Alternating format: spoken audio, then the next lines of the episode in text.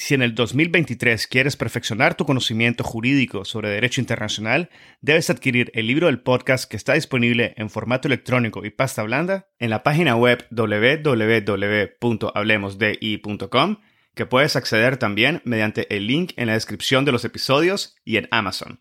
El libro ofrece 16 capítulos que analizan diversos aspectos históricos y contemporáneos del derecho internacional público, el futuro de las Naciones Unidas, el surgimiento del derecho ambiental internacional, así como la justicia y los procesos internacionales, incluyendo aquellos ante la Corte Internacional de Justicia y la Corte Penal Internacional. También incluye cuestiones relativas a los derechos humanos y el derecho internacional humanitario, como la reparación de las víctimas de crímenes internacionales, el derecho de los pueblos indígenas, el derecho del mar y la llamada Blue Economy. Adquiere el libro y disfruta de contenido jurídico de primer nivel y en español. Recuerda que es posible recibir notificaciones por correo electrónico de nuevos episodios y gotas de jurisprudencia internacional. Lo único que tienes que hacer es enviarnos un email con asunto registro al correo hablemosdi.gmail.com. hablemosdi.gmail.com. Este es el episodio 19 con el embajador Jorge Morales Pedraza. Bienvenidos a Hablemos de Derecho Internacional. Mi nombre es Edgardo Sobenes, abogado y consultor jurídico internacional. En cada episodio tenemos a un invitado especial que nos inspira y comparte sus conocimientos y visión única sobre distintos temas jurídicos de relevancia mundial. Gracias por estar aquí y ser parte de HDI. En este episodio tuve el gran gusto, honor y placer de conversar con el embajador Jorge Morales Pedraza sobre el Tratado de la No Proliferación de las Armas Nucleares y el Tratado para la Prohibición de Armas Nucleares, el cual entra en vigor el próximo 22 de enero. El episodio de hoy honestamente es único. El embajador Morales Pedraza dedica el tiempo necesario para abordar cada uno de los temas de una forma magistral y con un manejo de la materia incomparable. Sin duda es una gran oportunidad para la audiencia de escuchar de la voz de un experto en su campo sobre un tema que es fundamental para la humanidad. Dado que el episodio aborda ambos tratados y tiene una duración de más de dos horas, hemos decidido dividir el episodio en dos partes. En esta primera parte, el embajador nos explica el contexto, las bases históricas y legales en el que se desarrolla y adopta el Tratado de la No Proliferación. Identifica con una claridad y una especificidad única los artículos de mayor relevancia del Tratado de la No Proliferación de Armas Nucleares, al igual que la clasificación de sus estados partes y las obligaciones y derechos de cada uno de los grupos de estados que se reconocen en el tratado. Posteriormente clarifica los cinco países reconocidos como estados poseedores de armas nucleares y elabora sobre sus implicancias legales y prácticas. El embajador nos expone sobre el estado actual de ratificación del Tratado de la No Proliferación de Armas Nucleares, nos habla sobre los principales éxitos y fracasos del TNP y las principales limitaciones que han impedido que se cumplan totalmente los objetivos previstos en el tratado. El embajador Jorge Morales Pedraza durante los años 80 fue embajador y representante permanente de Cuba ante el Organismo Internacional de Energía Atómica, subjefe de la delegación cubana ante la Conferencia General y vicegobernador de la Junta de Gobernadores. De 1990 al 93, trabajó en el Ministerio de Relaciones Exteriores como embajador para asuntos de desarme y no proliferación, asesor especial del viceministro para los organismos internacionales y presidente del Grupo Intergubernamental de Desarme, No Proliferación y Control de Armas.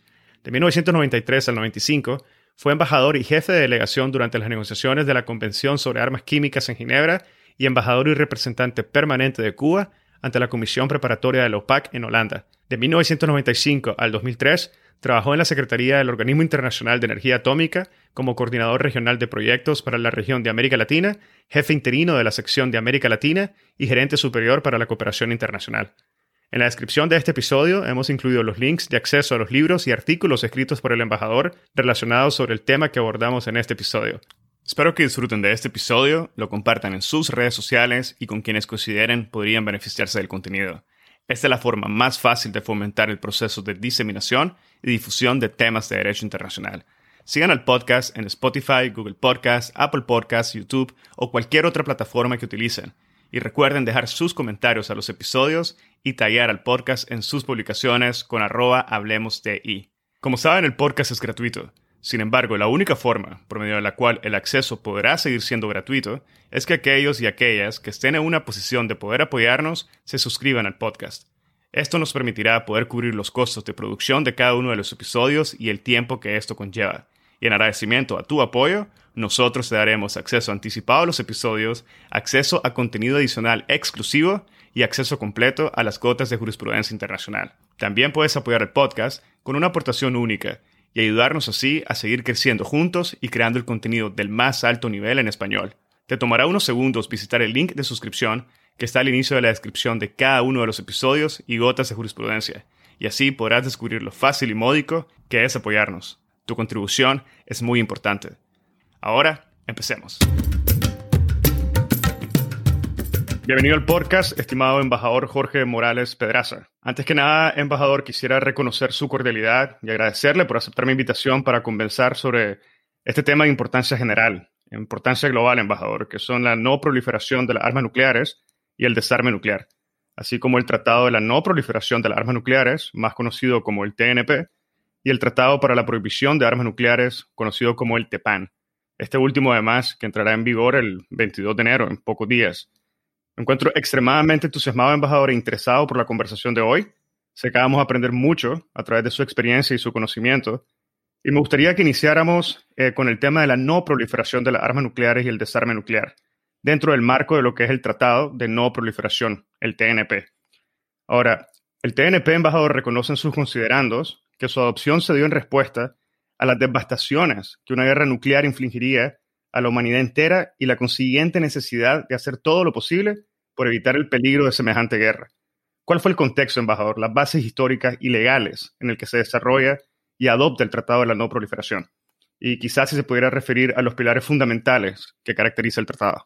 Antes de contestarte a tu pregunta, quisiera agradecerte tus amables palabras respecto a mi persona y aprovechar la ocasión para agradecerte la invitación a participar en este importante diálogo sobre la no proliferación de las armas nucleares y sobre los dos instrumentos internacionales relacionados con este importante tema para la comunidad internacional. Como has mencionado, el Tratado de sobre la no proliferación de las armas nucleares y el Tratado para la Prohibición de las Armas Nucleares, conocido por el TNP primero y del TEPAM el segundo. En este conocido podcast tuyo hablemos sobre derecho internacional. La negociación del TNP comenzó en 1965, 20 años después del lanzamiento de dos bombas nucleares por parte de Estados Unidos contra Japón al final de la Segunda Guerra Mundial, después de la explosión china de la primera arma nuclear realizada en octubre del 64 y posteriormente al voto favorable de la Comisión de Desarme de las Naciones Unidas en junio de 1965 mediante el cual se le pedía al Comité de Desarme de 18 naciones que estudiase la cuestión de un tratado o una convención internacional sobre la no proliferación de las armas nucleares. El término no proliferación apareció por primera vez en ese año y se tomó en su más amplio sentido, ya que comprendía tanto el aumento de armas nucleares en poder de las potencias nucleares, lo que se conocía como la proliferación vertical, como su diseminación a otros países y la fabricación o adquisición de armas nucleares por los estados no poseedores de las mismas, lo que se conocía como la proliferación horizontal. Al iniciarse las negociaciones, la postura por los, adoptada por los diferentes países se puede resumir de la forma siguiente. Los países del tercer mundo, no poseedores de armas nucleares, a pesar de que eran partidarios de lograr la destrucción de todas las armas nucleares en poder de hasta ese momento cinco potencias nucleares, estaban de acuerdo en renunciar a poseer armas nucleares si las potencias nucleares adoptaban medidas concretas para alcanzar el desarme nuclear. Mientras se destruían las armas nucleares en poder de las cinco potencias nucleares, esperaban obtener un compromiso de que las mismas nunca se utilizarían ni amenazarían con utilizarse contra ellas y que les prestarían una auténtica asistencia que le permitiese progresar en la esfera de las aplicaciones de la energía nuclear con fines pacíficos. Había un balance. Acepto que tengas armas nucleares con el compromiso que las vas a destruir y yo renuncio a poseer armas nucleares siempre y cuando me ayudes a desarrollar la energía nuclear, que en aquel momento se pensaba que iba a resolver los problemas energéticos de la humanidad. Algunos de los países más desarrollados dentro de este grupo subrayaron el aspecto discriminatorio de la propuesta que se negociaba, la cual por un lado limitaba su derecho soberano de poseer estas armas si las mismas seguían en manos de las cinco potencias entre las cuales estaba el compromiso de no fabricar armas nucleares y de facilitar el uso de sus instalaciones con fines pacíficos. Como estas condiciones tenían pocas posibilidades de ser aceptadas por Estados Unidos y la Unión Soviética, se estuvo considerando la posibilidad de que un grupo de países del tercer mundo se negaran a acceder al futuro tratado, lo cual hubiera sido en aquel momento una presión adecuada para obtener un mejor texto del mismo. En mi opinión, se perdió en esa ocasión una gran posibilidad de lograr compromisos más claros y más vinculantes hacia el desarme nuclear dentro del marco del TNP. Los países industrializados no poseedores de armas nucleares renunciaban a las armas nucleares, pero tenían para ellos una importancia a corto plazo. Y en contraposición exigían también, por otras razones, medidas de desarme por parte de las potencias nucleares. Inclusive Suecia pidió además la interrupción total de todos los ensayos con armas nucleares por parte de las potencias nucleares. Las razones que tenían estos países no eran las mismas que las de los países del tercer mundo. La mayor parte de estos países industrializados no poseedores de armas nucleares temían verse desfavorecidos en la competencia nuclear mundial con respecto a las potencias nucleares que conservaban enteramente su libertad de acción y que probablemente aprovecharían los resultados de sus investigaciones con fines militares en la esfera de los usos pacíficos de la energía nuclear. Deseaban también aprovechar las ventajas de las aplicaciones pacíficas de las explosiones nucleares, las que en aquel momento se consideraban de gran utilidad para llevar a cabo grandes proyectos ingenieriles. Además, temían la posibilidad de que las salvaguardias internacionales que se aplicarían para garantizar el uso pacífico de la energía nuclear se convirtiesen en un método de espionaje industrial e insistieron que si había que someter sus propias instalaciones a las inspecciones del OEA, también había que someter las instalaciones nucleares civiles de las potencias nucleares a las mismas salvaguardias. Para la República Federal de Alemania, el Japón e Italia, que habían sido ya obligados a adoptar esta discriminación de abstenerse de poseer armas nucleares bajo ningún concepto, parecía inaceptable toda nueva restricción, tal como la imposición de inspecciones internacionales, a menos que tuvieran la seguridad de disfrutar en la esfera nuclear civil exactamente de las mismas libertades y ventajas que las potencias nucleares. Por otro lado, las potencias nucleares tenían una posición muy específica. Francia veía el futuro tratado con grandes, no, no sin grandes problemas, todo lo contrario, ya que las demás potencias poseedoras de armas nucleares, Francia no quería que se ampliase el club nuclear. Pero habiendo acusado de discriminatorio el Tratado de Moscú de provisión parcial de los ensayos nucleares y habiendo declarado que el futuro tratado no era un tratado de desarme, sino solamente un acuerdo para la no proliferación de las armas nucleares, Francia mantuvo una posición pasiva durante el desarrollo de las negociaciones y no quería ceder a un posible tratado de no proliferación que tuviese el mismo carácter discriminatorio del Tratado de Moscú. Incluso si el acuerdo no obstaculizase en modo alguno sus actividades y reafirmase el carácter de potencia nuclear de Francia. La Unión Soviética controlaba por completo a todos los países que formaban parte del Pacto de Varsovia, a los cuales los tenía bajo la sombrilla nuclear, y estaba dispuesto a someterlos a las salvaguardias de OEA, algo que al parecer no le agradaba, agradaba a algunos países de ese grupo, siempre que la República Federal de Alemania fuese igualmente objeto de inspección por parte de dicho organismo. Por último, para los Estados Unidos, lo importante era la adopción y respeto universal de normas estrictas de no proliferación, cuya observancia sería vigilada eficazmente por el sistema de salvaguardia del organismo. El Reino Unido seguía las posiciones de Estados Unidos en general. Estas posturas de Estados Unidos y la Unión Soviética se reflejaron en los dos proyectos distintos del tratado presentado por ellos al Comité de Examen de las 18 Naciones hacia finales del año 1965 por parte de Estados Unidos y por la URSS a la Asamblea General de las Naciones Unidas. El proyecto de tratado de los Estados Unidos prohibía la transferencia de armas nucleares al control nacional de un Estado no poseedor de armas nucleares, pero dejaba la puerta abierta a la posibilidad de desplegar estas armas en un grupo de países no poseedores de las mismas. Por su parte, el texto soviético prohibía a todos los países no poseedores de armas nucleares tomar parte en la posesión, el control o la utilización de dichas armas.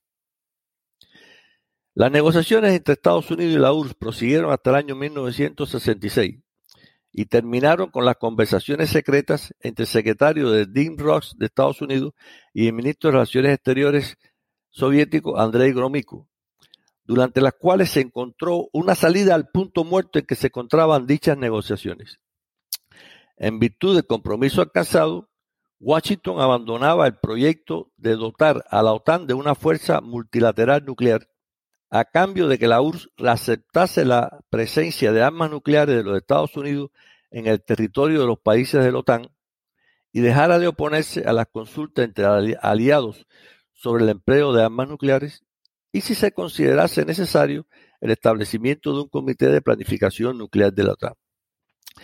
Habiendo superado el obstáculo principal que tenían paralizadas las negociaciones del tratado, los Estados Unidos y la URSS estaban dispuestos a hacerle frente ahora a las diversas coaliciones de potencias no nucleares que participaban en las negociaciones.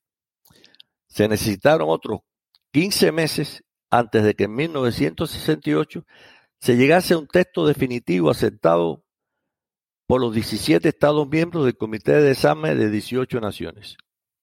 Por último, la conferencia del Comité de Desarme de 18 naciones celebrada en Ginebra, en cuyo seno se desarrollaron oficialmente las negociaciones, transmitió un informe integral a las Naciones Unidas que examinaron la propuesta de tratado durante un, periodo especial de sesiones de la Asamblea General que terminó el 12 de junio de 1968 con la adopción de una resolución hábilmente redactada y respaldada por 100 votos con 20 abstenciones.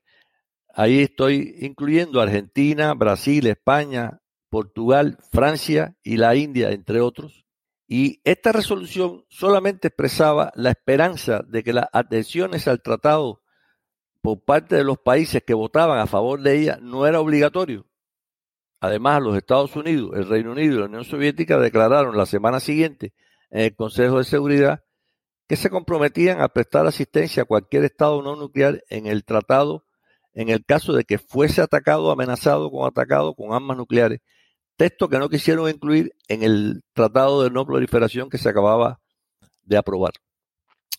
Así pues, el tratado vio la luz más de tres años después de iniciar las negociaciones, es decir, el primero de julio de 1968, abriéndose entonces a la firma de todos los países del mundo, una vez que fueron firmados por los estados depositarios que fueron Estados Unidos, la Unión Soviética y el Reino Unido.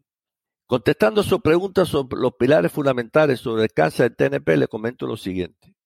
Hay tres pilares. Uno de ellos es la proliferación de las armas nucleares. Los estados poseedores de armas nucleares, parte de TNT, se comprometen a no transferir armas nucleares u otros dispositivos explosivos a ningún otro país, sean partes del tratado o no, ni de ninguna manera ayudar, alentar, inducir a ningún estado que no posea armas nucleares en la fabricación o adquisición de un arma nuclear u otro dispositivo nuclear explosivo. Los estados que no poseían armas nucleares, parte del tratado, se comprometían a su vez a no adquirir o ejercer control sobre las armas nucleares u otros dispositivos nucleares explosivos y a no buscar o recibir asistencia en la fabricación de dichos dispositivos. Los estados que no poseían armas nucleares se comprometían a su vez a aceptar las salvaguardias de la OEA para verificar que sus actividades nucleares solo tenían fines pacíficos. Para, los, para las potencias nucleares, este era el punto clave del tratado, la no proliferación de las armas nucleares. Para alentar a los países que se adherieran al tratado, los que no poseían armas nucleares, el TNP reconocía el derecho de todas las partes a desarrollar la energía nuclear con fines exclusivamente pacíficos y beneficiarse de la cooperación internacional en esta área, de conformidad con sus obligaciones de no proliferación, Además de los artículos del tratado, alentaban dicha cooperación. Este pilar permite la transferencia de tecnología y materiales nucleares a los países signatarios del TNP para el desarrollo de sus programas civiles de energía nuclear, siempre que pudieran demostrar que dichos programas no se estaban utilizando para producir un arma nuclear u otro dispositivo nuclear explosivo. Este es un punto clave para los países no poseedores de armas nucleares. Y ahora el tercer pilar, el desarme nuclear. Según el artículo sexto del tratado, todas las partes se comprometen a entablar negociaciones de, buena fe sobre medidas efectivas relacionadas con el cese de la carrera de armamento nuclear. Aquí insisto, la primera parte es el cese de la carrera de armamentos nucleares, no el desarme nuclear. Había que parar la carrera de armamentos nucleares, que eso era lo que más le interesaba a las potencias nucleares que habían desarrollado hasta ese momento el arma nuclear. Después, las medidas de desarme, la destrucción de esas armas nucleares y posteriormente el desarme general y completo. Yo veo tres escalones. Cese de la carrera de armamentos nucleares, inicio del desarme nuclear y destrucción de todas las armas nucleares y posteriormente el desarme general y completo. Es importante destacar que el artículo sexto del tratado representa el único compromiso vinculante de las potencias nucleares miembros permanentes del Consejo de Seguridad y reflejado en un tratado multilateral con objeto de lograr el desarme nuclear. No existe otro, ni creo que lo va a haber por el, por el, por el momento. Lo importante de estos tres pilares es que tiene que haber un equilibrio entre ellos. Ninguno puede ser más importante que otros, aunque ya hemos visto y veremos que para algunos lo más importante es la no proliferación, para otros lo más importante es la cooperación y el desarme nuclear, y este equilibrio tiene que mantenerse si no se quiere que el tratado colapse definitivamente. Esto es lo que tengo que decir con respecto a tu primera pregunta. Muchas gracias, embajador, por esa respuesta completa y detallada de los antecedentes y aspectos históricos del tratado, al igual que por haber identificado los tres pilares y el equilibrio que requieren para su existencia.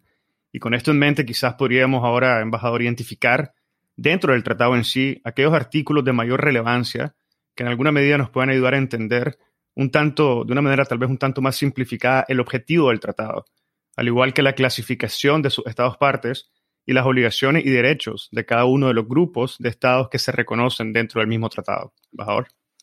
Mira, el, TNP tiene un preámbulo y un total de 11 artículos.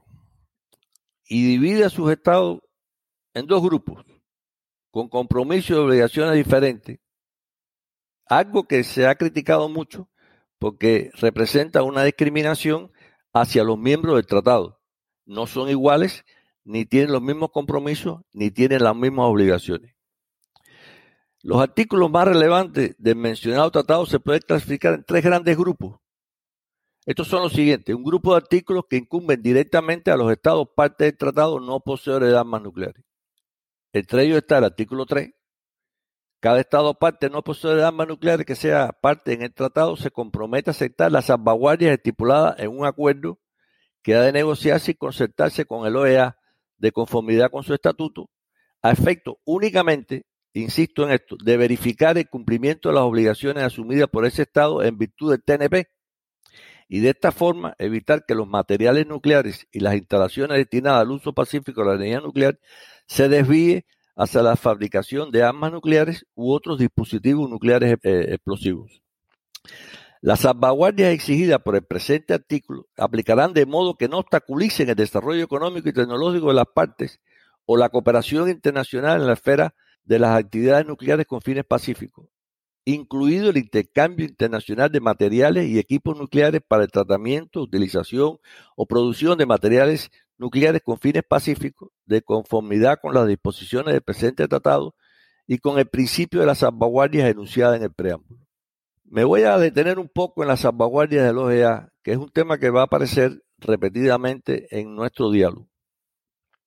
Uno de los principales objetivos del organismo que fue constituido en el año 1957, o sea, estamos hablando mucho, mucho antes de que el Tratado de No Proliferación fuese aprobado, era asegurar, en la medida que le fuese posible, que la asistencia que se preste para fomentar el empleo de la energía atómica con fines pacíficos no sea utilizada de modo que contribuya a fines militares. El estatuto dispone asimismo que el organismo desarrollará sus actividades en conformidad con la política de Naciones Unidas encaminada a lograr el desarme mundial con las debidas salvaguardias y en conformidad con todo acuerdo internacional concertado en la aplicación de esta política. Por consiguiente, en virtud de su estatuto, el organismo tiene competencia para desempeñar las funciones de control sobre el uso de la energía nuclear con fines exclusivamente pacíficos en sus Estados miembros. Era por tanto lógico que los negociadores del TNP hayan elegido el organismo como órgano que ha de velar por el cumplimiento de las obligaciones dimanantes del tratado, pero pensando en la no proliferación de las armas nucleares y no en el desarme nuclear, para el cual el OEA no tiene ni mandato ni la capacidad técnica ni humana para supervisar y dirigir la destrucción de las armas nucleares. Es importante destacar que el OEA concierta tres tipos de acuerdos de salvaguardia, que son los siguientes. Los acuerdos de salvaguardia amplias con estados no poseedores de armas nucleares que son parte del TNP y que en estos momentos son la mayoría de los acuerdos vigentes, pero que no es el sistema de salvaguardia propio del organismo que se creó en el, en el año 1961, sino que es un acuerdo de salvaguardia que responde a los requerimientos del tratado y que alcanza mucho más que, las, que el sistema de salvaguardia de la OEA. El acuerdo de ofrecimiento voluntario con los cinco estados poseedores de armas nucleares que son parte del TNP y miembros de la OEA. En este caso, el organismo aplica salvaguardia con arreglo a un acuerdo de ofrecimiento voluntario a fin de verificar que el material nuclear sigue adscrito a actividades pacíficas y no se ha sustraído de la aplicación de salvaguardia, salvo lo previsto en el acuerdo. Son acuerdos voluntarios que solamente se limitan a, las instalaciones materiales que los estados poseedores de armas nucleares le piden al organismo que verifique que se mantienen en la esfera civil de estos países. Y los acuerdos de salvaguardia específicos para los estados que no son parte del TNP, como son los casos de, por ejemplo, India, Israel y Pakistán. Y en virtud de estos acuerdos, el OEA aplica salvaguardia para garantizar que los materiales e instalaciones nucleares y otras partidas especificadas en el acuerdo de salvaguardia no se utilizan para la fabricación de armas nucleares o de modo que contribuyan a fines militares y que dichas partidas se utilizan exclusivamente con fines pacíficos y no para la fabricación de dispositivos nucleares explosivos. Las directrices relativas a salvaguardia establecidas en el estatuto constituyen la base del sistema de salvaguardia del organismo aprobado en 1961 y esa primera versión solo se concebía para los reactores de investigación.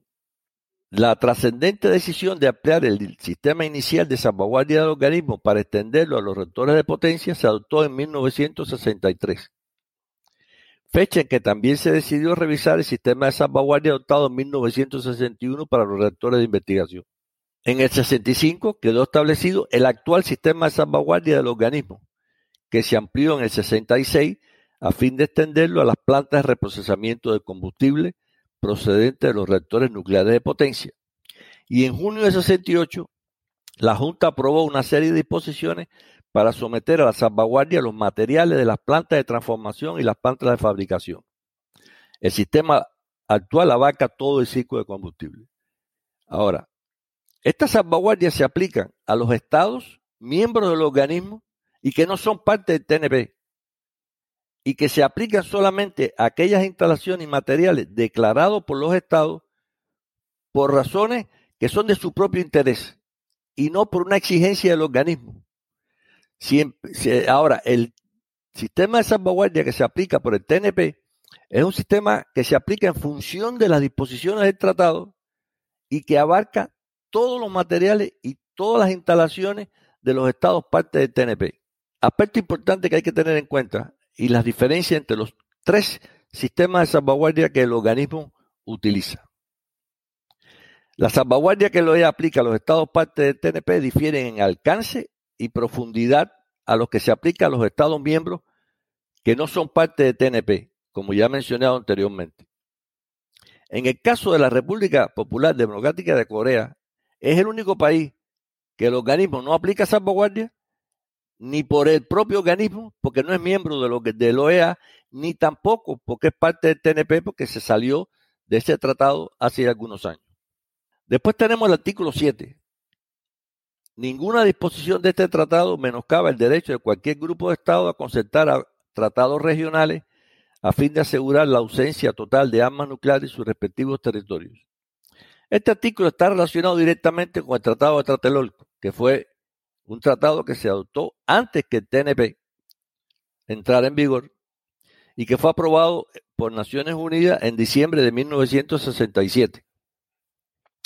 Después hay otros acuerdos de salvaguardia, de, otros acuerdos estableciendo zonas libres de armas nucleares en otras regiones del mundo, como veremos posteriormente en el diálogo. Después tenemos un grupo de artículos que incumben a todos los estados, sean poseedores o no de armas nucleares. Tenemos el artículo 1, que se refiere a la obligación de los estados poseedores de armas nucleares que sean parte del tratado a no traspasar a nadie ni bajo ninguna circunstancia armas nucleares u otros dispositivos nucleares explosivos. El artículo 2, que refiere al compromiso de los estados no poseedores de armas nucleares que sean parte en el tratado a no recibir de nadie ninguna bajo ninguna circunstancia traspaso de armas nucleares y otros dispositivos nucleares explosivos. El artículo 3, que se refiere al compromiso de cada Estado parte de no proporcionar equipos o materiales especialmente destinados y preparados para el tratamiento, utilización o producción de materiales fisionables a ningún Estado no poseedor de armas nucleares para fines pacíficos, a menos que esos materiales e instalaciones sean asociadas o sometidas a las salvaguardias del OEA exigidas por el presente artículo. El artículo 4 se refiere al derecho de todas las partes a desarrollar la investigación, la producción y la utilización de la energía con fines pacíficos, pero sin discriminación y de conformidad con los artículos 1 y 2 de este tratado.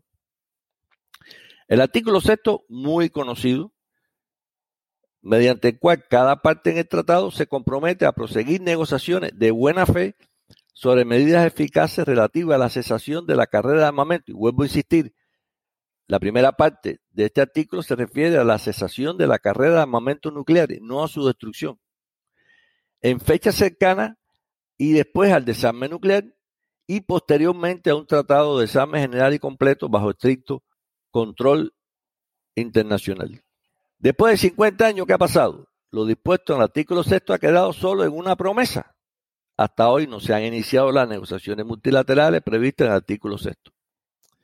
Ahora bien, la reducción y destrucción de las armas nucleares, que no han sido pocos, y hay que reconocerlo, se han destruido cerca del 80% de las armas nucleares que llegaron a tener en algún momento la potencia nuclear, han sido fruto de acciones unilaterales y negociaciones bilaterales de los estados poseedores de armas nucleares, parte del TNP, fundamentalmente de los Estados Unidos y la URSS y después Rusia, pero realizada de acuerdo con sus intereses políticos y militares y no para cumplir con sus obligaciones previstas en el artículo sexto.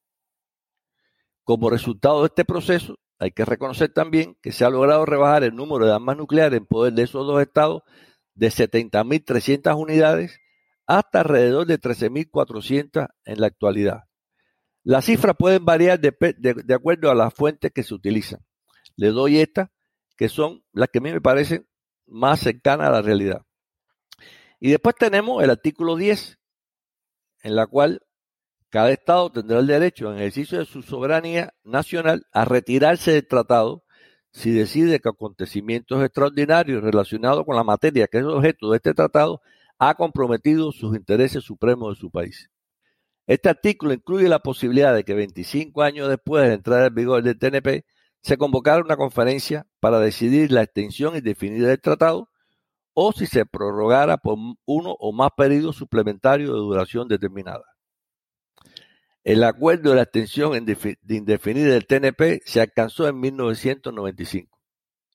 Y mediante esa decisión, en mi opinión, se perdió el instrumento más importante en poder de los estados partes no poseedores de armas nucleares para presionar de manera efectiva a los estados poseedores de armas nucleares a cumplir con lo dispuesto en el artículo sexto.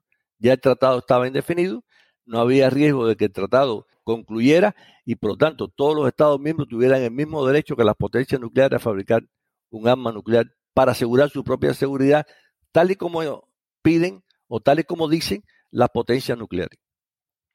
Y por último, tenemos un grupo de artículos que afectan solamente a un número limitado de estados, ya sean poseedores de armas nucleares o no.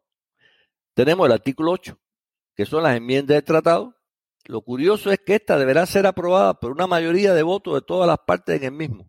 Pero cuidado, incluyendo los votos de todos los estados poseedores de armas nucleares, parte del tratado. Es decir, yo tengo el poder de veto de las enmiendas si yo no estoy. Más aún, los demás estados parte que en la fecha que se comunique la enmienda sean miembros de la Junta de Gobernadores del OEA, con el fin de incluir aliados de, ambos, de ambas potencias nucleares, Estados Unidos y la URSS. ahí hay una discriminación a la hora de las enmiendas. No es la mayoría de los estados partes. La mayoría de los estados partes bajo determinadas condiciones que las que le he mencionado anteriormente. Y después tenemos el famoso artículo 9, que nadie habla de él. Pero ese artículo el TNP reconoce a cinco países que son los que tienen el derecho a poseer el arma nuclear. Y son aquellos que, según el tratado, explotaron un arma nuclear u otro dispositivo nuclear explosivo antes del 1 de enero de 1967. Este artículo reconoce la posición de armas nucleares por parte de los cinco estados nucleares. Oficialmente, estos tienen el derecho a tenerla su compromiso es iniciar negociaciones, que no dicen cuándo, no dicen la duración, no dicen qué tiempo va a durar, y por lo tanto, desde el punto de vista legal, no se puede hacer nada, porque este, este artículo reconoce que esos países tienen el derecho a poseer armas nucleares. En resumen, el TNP pretendía contribuir a poner fin de la carrera de armamentos nucleares, y estamos muy lejos de que se alcance este objetivo crear una zona militarmente nuclearizada en distintas regiones del mundo, no como un fin en sí mismo, sino como un medio para alcanzar el desarme nuclear y en una etapa posterior el desarme general y completo. Ahí se ha avanzado más, pero siguen habiendo lugares, regiones, en las cuales eh, los conflictos son grandes, son serios, afectan a la paz y la seguridad internacional, y sin embargo no ha sido posible establecer una zona libre de armas nucleares. Y me refiero a dos casos específicos, el Medio Oriente y la península de Corea. Evitar que las armas nucleares vuelvan a ser utilizadas mediante la adopción de medidas de no proliferación horizontal promovidas por el tratado. Aquí ha habido cierta, cierto éxito. Hay 186 países que han firmado el tratado y que renuncian a las armas nucleares. Hacer ilegal, y esto es curioso, las armas nucleares en poder de los estados que no la poseían, pero excluyendo esa prohibición a las potencias nucleares reconocidas por, como tales por el artículo 9. O sea, yo te prohíbo lo que tú no tienes y no te prohíbo lo que sí tienes. Con esto te doy una idea de los aspectos fundamentales del tratado y de sus artículos y algunas cosas que he adicionado con el fin de que se pueda entender el alcance del tratado, los efectos de la no proliferación, el desarme y la cooperación internacional. Bueno, creo que el análisis artículo por artículo definitivamente nos brinda una imagen muy clara del alcance del tratado, embajador. Y hay demasiados elementos de una importancia eh, fundamental que ha mencionado y que vamos a, a, tomar poco a poco durante nuestra conversación. Pero me gustaría retomar un poco lo último, el aspecto de los cinco países reconocidos como estados poseedores de armas nucleares. ¿Cuál es la implicancia legal y práctica, embajador, de este reconocimiento? Como he explicado anteriormente, el artículo 9 define claramente quiénes se consideran oficialmente como estados poseedores de armas nucleares. Son los países que habían fabricado o hecho explotar un arma nuclear u otro dispositivo nuclear específico antes del 1 de enero de 1967. Esa es la fecha.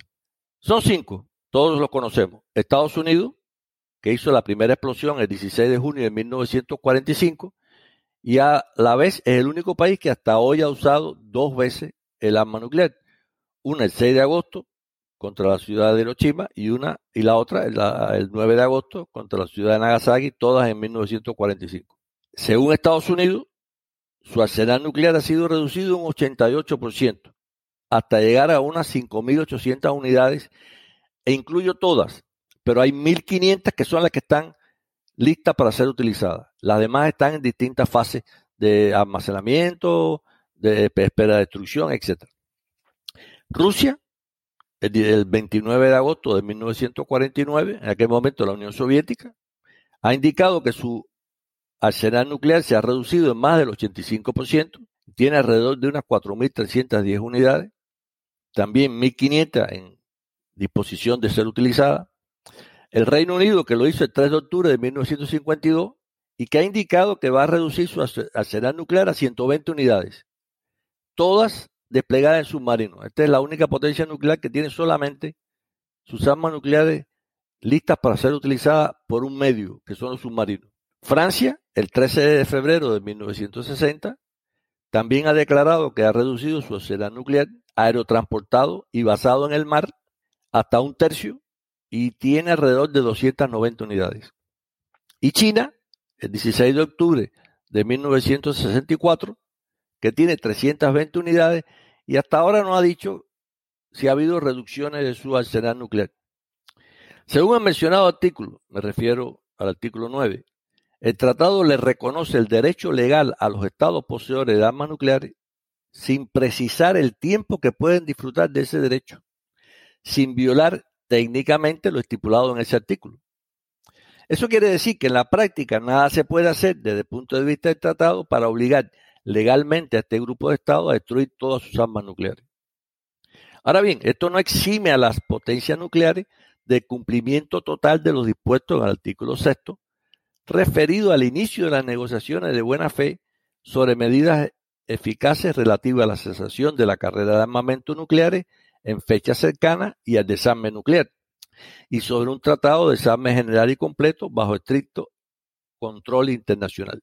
El problema es que hace 50 años que el tratado entró en vigor y las reducciones del arsenal nuclear existente, las cinco potencias nucleares ha sido el fruto, como ya, dicho, como ya he dicho, acciones unilaterales y acuerdos bilaterales de estos estados, fundamentalmente entre Estados Unidos y la URSS y ahora Rusia, y estas negociaciones multilaterales no han comenzado. Y en mi opinión, no existe la posibilidad real de que comience en algún momento cercano.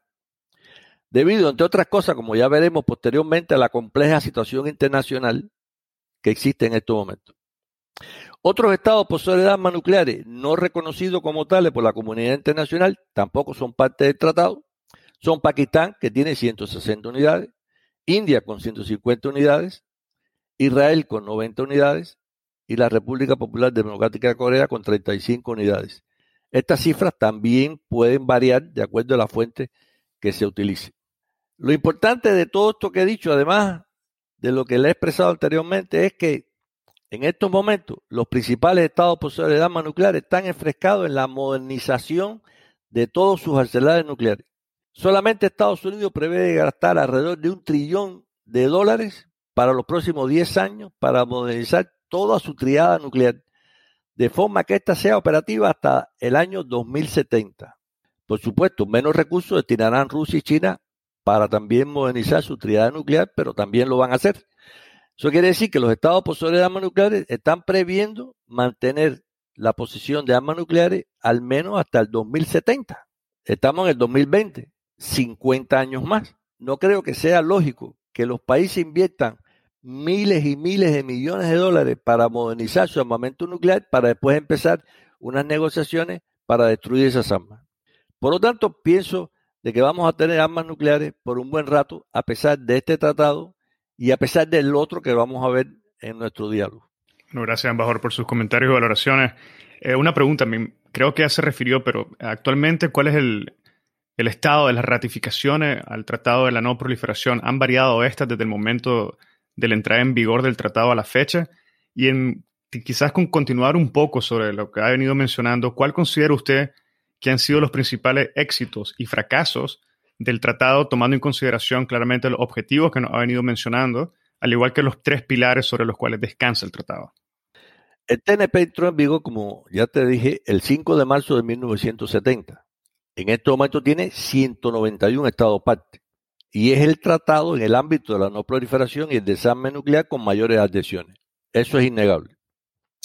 Solo no son estados parte del TNP la India, Pakistán, Israel y la República Popular Democrática de Corea, todas poseedoras de armas nucleares, y Sudán del Sur, que es un estado no poseedor de este tipo de armas y que recientemente se fue, eh, entró como eh, miembro de las Naciones Unidas.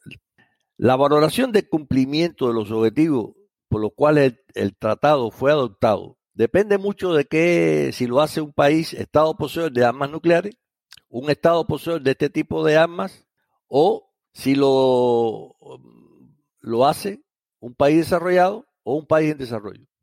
Para la potencia nuclear, el objetivo por el cual el TNP fue adoptado es el de impedir la proliferación de este tipo de armas entre los supuestos 25 y 40 países que se estimaban en el 70 podían producir un arma nuclear, pero manteniendo ello, por supuesto, el derecho de continuar indefinidamente la posición de este tipo de armas. En buena parte este objetivo se ha cumplido, pues después de 1970, solo un Estado parte del TNP abandonó el mismo en el 2003 y produjo armas nucleares, que es la República Popular Democrática de Corea y otros tres estados, no parte del tratado, han logrado producir y mantener su estatus de potencia nuclear, aunque sin reconocimiento formal de ese estatus, que son la India, Israel y Pakistán. Un estado parte del TNP, un estado no parte del TNP, también logró producir armas nucleares, pero la destruyó totalmente en los 90, bajo supervisión internacional, que es Sudáfrica. Y tres estados poseedores de armas nucleares, como estado parte de la URSS, Bielorrusia, Kazajstán y Ucrania, se adhirieron al TNP tras renunciar al armamento nuclear que habían heredado tras el colapso de la URSS en 1991. Para la potencia nuclear y otros países desarrollados, los otros dos objetivos, que son cooperación internacional y desarme nuclear, se están cumpliendo en general satisfactoriamente, teniendo en cuenta la compleja situación internacional. Para este grupo de países, el TNP es un elemento fundamental para garantizar la paz y la seguridad internacionales y la no proliferación de las armas nucleares. Según este grupo de países, el tratado ha logrado que la inmensa mayoría de los estados hayan renunciado a poseer armas nucleares, 186, número grande, y el número de potencias nucleares sea mínimo, si se tiene en cuenta la posibilidad que en el 70 entre 25 y 40 países podrían fabricar un arma nuclear si adoptaban la decisión política de producirla. Llegamos a 8, 4 la destruyeron y 4 se mantienen. Para los estados no poseedores de armas nucleares, uno de los objetivos por el cual el TNP fue adoptado, me refiero a la no proliferación de las armas nucleares, se ha cumplido parcialmente, pues después de entrada en vigor en el año 1970, como te dije, solo ocho países tuvieron acceso a fabricar armas nucleares, de los, cuales, de los cuatro todavía la poseen y no son parte del TNP. Otro objetivo del tratado, que es el de promover la cooperación internacional con fines pacíficos sin discriminación alguna, bajo supervisión internacional, también se ha cumplido, de acuerdo a esos países, parcialmente, pues dicha cooperación se ha desarrollado en algunos casos con discriminación y con limitaciones. Para otros países dentro de este mismo grupo, sobre todo los que dominan el ciclo de combustible nuclear y son exportadores de tecnología nuclear, dicha cooperación se ha cumplido sin mayores dificultades. Claro, ellos tienen todas las posibilidades de transferir, transferir todo lo que quieran y no necesitan de otros países para desarrollar sus programas nucleares con fines pacíficos. Por último, tenemos el objetivo de lograr el desarme nuclear. Para la mayoría de los estados no poseedores de armas nucleares, este objetivo del TNP no se ha cumplido por parte de las potencias nucleares, pues las negociaciones multilaterales previstas en el artículo 5 aún no han comenzado. Para otros países dentro de este grupo, sobre todo para una parte de los países más desarrollados bajo la protección de alguna potencia nuclear, se han logrado avances significativos en el cumplimiento del artículo 6 y se ha disminuido la cantidad de armas nucleares en posición de las potencias nucleares, en especial de Estados Unidos y Rusia. Aunque también reconocen algunos de ellos que todavía queda mucho por hacer para alcanzar el cumplimiento total del artículo sexto por parte de las actuales potencias nucleares. Para las potencias nucleares, parte del TNP, se ha avanzado en el cumplimiento del objetivo de alcanzar el desarme nuclear. Y ponen como ejemplo la reducción de sus arsenales nucleares en miles de cabezas nucleares de 70.300, como te dije, a 13.400 actualmente. La mayor parte de los cuales pertenecen a los Estados Unidos y Rusia. Con respecto a su pregunta si el TNP ha detenido la proliferación de las armas nucleares, mi respuesta depende de qué entendemos por la proliferación de las armas nucleares. Si tomamos como referencia la proliferación vertical, es decir, la expansión de las armas nucleares dentro de las propias potencias nucleares, entonces el TNP no ha logrado detener por completo este tipo de proliferación. Ah, porque aunque el número de armas nucleares en poder de las principales potencias ha disminuido significativamente, esto no se ha logrado para las potencias nucleares que no son parte del TNP, las cuales han aumentado el número de armas nucleares y su poder. Por otro lado, si consideramos la evolución de la precisión, alcance y potencia de la destrucción de las armas nucleares actualmente en poder de las nueve potencias nucleares, el TNP no ha logrado detener este proceso. Actualmente las armas nucleares tienen un poder destructor y son mucho más precisas y de mayor alcance que las anteriores. Y hay cuatro países, como ya te dice, que no son parte de TNP, sobre el cual hay ningún control. Si hablamos de la proliferación horizontal de las armas nucleares, entonces TNP ha tenido un éxito mayor, aunque no total. Cuando se firmó el TNP había cinco potencias nucleares y un estimado, como ya dije, entre 25 y 40 países que podrían producir este tipo de armas si tomaban la decisión política de hacerlo en el 2020 hay cuatro nuevas potencias nucleares que no son parte del TNP y cuatro países más han fabricado o tuvieron acceso a armas nucleares, pero decidieron destruirlas o transferirlas a otras potencias nucleares. Y varios estados parte del TNP han intentado producirlas violando sus compromisos y obligaciones, pero no lo han logrado por diferentes razones, entre ellas una fuerte presión internacional ejercida contra estos países. Con respecto a su pregunta sobre cuáles han sido los éxitos y fracasos del TNP según el cumplimiento de sus objetivos por los cuales este tratado fue adoptado, mi respuesta es la siguiente. No todos los éxitos se le pueden atribuir al TNP, ni son aceptados por todos los estados partes, ni tampoco sus fracasos. Los principales éxitos y fracasos, ya sean parciales o totales, son los siguientes. Éxito. De forma indirecta, ha reducido significativamente el número de armas nucleares en poder de las actuales potencias nucleares, alrededor de un 80% de las que se llegaron a producir en un momento determinado. Digo indirectamente porque todas las negociaciones han sido fuera del tratado, pero evidentemente que las conferencias de revisión, cuando uno tiene que presentar cuál ha sido el cumplimiento de los artículos, pues ellos llevaban las reducciones que han tenido y un poco que lo asociaban a que estaban cumpliendo con el artículo sexto. A pesar de que el número de potencias nucleares ha crecido de 5 a 9, esta cantidad es mucho menor que la que se había previsto, 25 a 40 países. Han reducido en gran medida la, llamada proliferación horizontal de las armas nucleares. En este momento hay 186 estados parte del tratado que han renunciado a poseer armas nucleares. El tratado es el que tiene mayor estados parte, tiene 191 en Naciones Unidas hay 196 Estados miembros. Ha promovido con éxito el establecimiento de varias zonas libres de armas nucleares. Tenemos América Latina, el Tratado de Tlatelolco de 1967, el Pacífico Sur, que es el Tratado de Rarotonga de 1985, Asia Sudoriental, el Tratado de Bangkok en 1995, en África, el Tratado de Pelindaba en 1996 y el Asia Central, el Tratado de Semipalastic en 2006.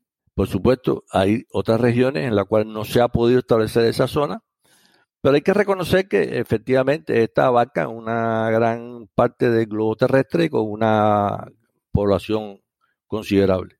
Promovió la cooperación internacional en el uso pacífico de la energía nuclear, aunque con ciertas limitaciones de acceso a ciertas partes esenciales del ciclo de combustible nuclear, restricciones que no están en el Tratado de No Proliferación y logró la extensión indefinida del TNP en el año 1995. Me parece una oportunidad perdida para presionar a las potencias nucleares a moverse en el campo del desarme nuclear. En mi opinión, los fracasos se pueden resumir de la forma siguiente. No ha impedido totalmente la llamada proliferación vertical de las armas nucleares.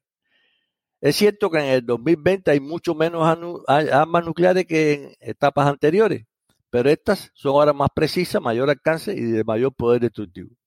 No ha impedido totalmente la proliferación horizontal de las armas nucleares porque hay cuatro nuevas potencias nucleares después de la entrada en vigor del tratado en 1970. Aunque sí ha logrado que dentro de sus estados partes no poseedores de armas nucleares, éstas se mantengan fuera de su alcance. A pesar de que las potencias nucleares de partes del TNP han disminuido considerablemente el número de armas nucleares en su poder, no han podido iniciar después de 50 años las negociaciones multilaterales para alcanzar el desarme nuclear previsto en el artículo sexto. Una cosa curiosa de las nueve conferencias de revisión del TNP celebradas hasta ahora, me refiero del 1975 al 2015, cinco de ellas, para el 56%, no han logrado alcanzar un, consenso sobre el documento final ni la segunda, ni la cuarta, ni la quinta, ni la séptima, ni la novena han podido firmar un documento final como conclusión de la revisión del Tratado de No Proliferación y su cumplimiento. El TNP mantiene una gran división interna entre sus estados partes sobre varios temas sensibles, como son el inicio de las negociaciones multilaterales para lograr el desarme nuclear, el establecimiento de una zona libre de armas nucleares en Medio Oriente, una mayor cooperación internacional en diversos campos de la energía nuclear con fines pacíficos, sin discriminación, entre otros que se pudieran mencionar. No ha logrado, como ya dije, el establecimiento de una zona libre nuclear en la región del Medio Oriente, a pesar de que en ese lugar un solo Estado es considerado como una potencia nuclear dentro de la, dentro de la región. Hasta el 16 de octubre de 1919, 2019, perdón, 136 estados y la Bratón tenían protocolos adicionales a sus acuerdos de salvaguardia en, vigor. 15 estados han firmado estos protocolos, pero no lo han podido poner en vigor, cosa que es una obligación para ellos. Este en resumen los éxitos y los fracasos que en mi opinión se pueden asociar a el Tratado de No Proliferación. Algunos son directos, algunos son indirectos, algunos son parciales, algunos son totales, pero hay que reconocer que tampoco estamos en una situación donde nada se ha cumplido. Embajador, claramente existen, como mencionaba, fracasos y también existen avances positivos que deben de reconocerse. Sin embargo, creo que cuando hablamos de proliferación de armas nucleares, el, éxito se va a definir el momento en que se alcance la totalidad del acuerdo, que como bien menciona, aparentemente estamos todavía, eh, o nos espera adelante todavía un largo camino por recorrer. Ya van 50 años del momento de la adopción del tratado y vemos que países poseedores de armas nucleares, como mencionaba, incluso están invirtiendo de aquí a 50 años para modernizar su armamento. En este punto, ya casi finalizando lo que sería el TNP, me gustaría, embajador, que nos comentara desde un punto de vista quizás un tanto más práctico, cuáles han sido las actitudes de los estados que han impedido que se alcancen los objetivos del tratado en sí. ¿Existe en esta línea también una posibilidad real de cambio de estas posiciones políticas, de estas posiciones asumidas por los estados, tanto no poseedores como armas nucleares, y los estados poseedores de armas nucleares que podrían permitir en el futuro una destrucción efectiva? Mira, el tratado en su forma actual tiene muchas limitaciones importantes, las que han impedido hasta ahora y lo seguirán haciendo en un futuro predecible cualquier cumplimiento con los objetivos para los cuales fue adoptado. Las limitaciones más importantes del TNP, en mi opinión, son las siguientes. El TNP es un tratado muy sencillo, para los objetivos que se pretende alcanzar, que son cruciales para la, comunidad internacional, como es el desarme nuclear. Cuando digo que es un tratado muy sencillo, me refiero a lo siguiente. Es un tratado que promueve la destrucción de las armas nucleares, pero no crea un mecanismo para hacerlo. No hay un sistema de verificación propio que destruya, que supervise la destrucción de las armas nucleares. La salvaguardia de la OEA es para detectar el movimiento de los materiales nucleares y el uso de instalaciones nucleares para fines no pacíficos, pero no lo impide, no lo destruye. La única vez que la OEA se vio involucrado en una destrucción una potencial destrucción de las armas nucleares fue en el caso de Irak. Pero ahí no se destruyeron armas nucleares, ahí no había armas nucleares. Y sin embargo, la OEA tuvo que pedir refuerzo de expertos en destrucción de armas nucleares para si se encontraran armas nucleares poder hacer un procedimiento de su destrucción. Lo que ellos hicieron fue lo que siempre han hecho, detectar que materiales nucleares e instalaciones no se utilicen para fines que no sean pacíficos. Por lo tanto, descansar el TNP en el OEA para destruir las armas nucleares me parece algo un poco exitoso, un poco, digamos, difícil de conseguir. Por otro lado, el tratado no declara ilegales la posesión de armas nucleares para todos sus estados partes, sino solo para los que ya no la poseen. Por lo tanto, es una provisión que te impide a ti hacer algo que tú ya no haces para que no lo hagas, pero no, no te prohíben a los que ya la tienen para que no la hagan, para que no la tengan y para que la destruyan. Es una cosa muy, muy curiosa. El tratado no establece un mecanismo, un organismo internacional que tenga como obligación fundamental garantizar que su Estado parte implemente sus disposiciones, en particular los artículos 1, 2, 3, 4 y 5 y 6. Ahora, yo lo comparo con la Convención de Armas Químicas. La Convención de Armas Químicas es una convención que tiene todo. O sea, es una convención para destruir un tipo de arma de destrucción en masa mucho menos potente, mucho menos complicada, mucho menos temerosa que esta arma nuclear. Sin embargo, tiene un organismo propio que se encarga de supervisar que las disposiciones de la convención se cumplan por sus estados partes. Tiene su propio mecanismo de verificación para supervisar la destrucción de las armas químicas. Sin embargo, en el caso del TNP, el organismo es el OEA, que se creó muchos años antes para otros objetivos, no tiene un sistema de verificación de destrucción de armas nucleares que no tiene nada que ver con la detección del desvío de materiales nucleares para uso no pacífico de sus instalaciones y por lo tanto no descansa en las conferencias de revisión para ver el cumplimiento de sus disposiciones de sus estados partes. Y ya sabemos cuál ha sido el resultado de estas conferencias. Cinco de ellas no se han podido llegar a acuerdo alguno. El TNP no limita el tiempo de alcanzar el desarme nuclear.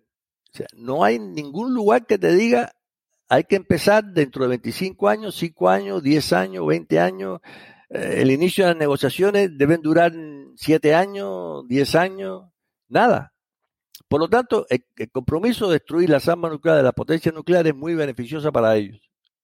Lo puedes criticar de que no han hecho nada para que se inicien las negociaciones, pero ahí ya, se acabó. No puede hacer más nada. Sin embargo, si eres un Estado no poseedor de armas nucleares, parte del TNP, y empiezas a hacer actividades que se consideran violatorios del tratado, entonces te cae todo el poder para que ni siquiera llegues a intentar seguir en ese camino. Y de esos ejemplos hay varios. El más reciente es Irán, que no tiene el arma nuclear, pero que tiene todo el organismo volcado sobre él para que no se acerque ni siquiera a tenerla. El TNP no dispone de un sistema de verificación propio para supervisar la destrucción de las armas nucleares. Tampoco el, tratado mantiene eh, su aplicación para todos sus estados partes, sino lo que el tratado divide a los estados en dos grandes grupos. Los estados que poseen armas nucleares y los estados que no poseen armas nucleares y con obligaciones y compromisos diferentes, como ya hemos visto. El TNP descansa para el cumplimiento de sus disposiciones en la actuación de la OEA, un organismo que se creó en 1957, 13 años antes. Y como he dicho varias veces, está creado o fue creado para detectar el uso de materiales e instalaciones nucleares con fines militares y no para alcanzar el desarme nuclear de sus Estados miembros tiene sus propios estatutos, órganos rectores y presupuestos para cumplir con el mandato de sus Estados miembros, que además son 19 menos que los de Estados parte del TNP. O sea, lo ya tiene en estos momentos 172 países. O sea, hay 19 que están sueltos. Por sus características propias, el TNP, en mi opinión, no va a alcanzar desarme nuclear. A no ser que los estados poseedores de armas nucleares decidan por sus propios intereses políticos, militares, de seguridad económico, hacerlo. Y no por las disposiciones actuales del tratado.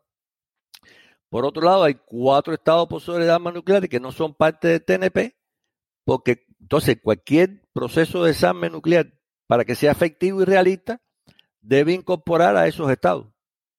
Nadie va a desarmarse y va a destruir sus armas nucleares reconociendo la existencia de otros países con ese mismo tipo de armas. No tiene el TNP mecanismo alguno para obligar a esos estados que están, parte, están fuera del TNP a convertirse en estados parte. Y si lo hace, tiene que perder la condición de potencia nuclear, algo que me parece imposible de alcanzar en este momento.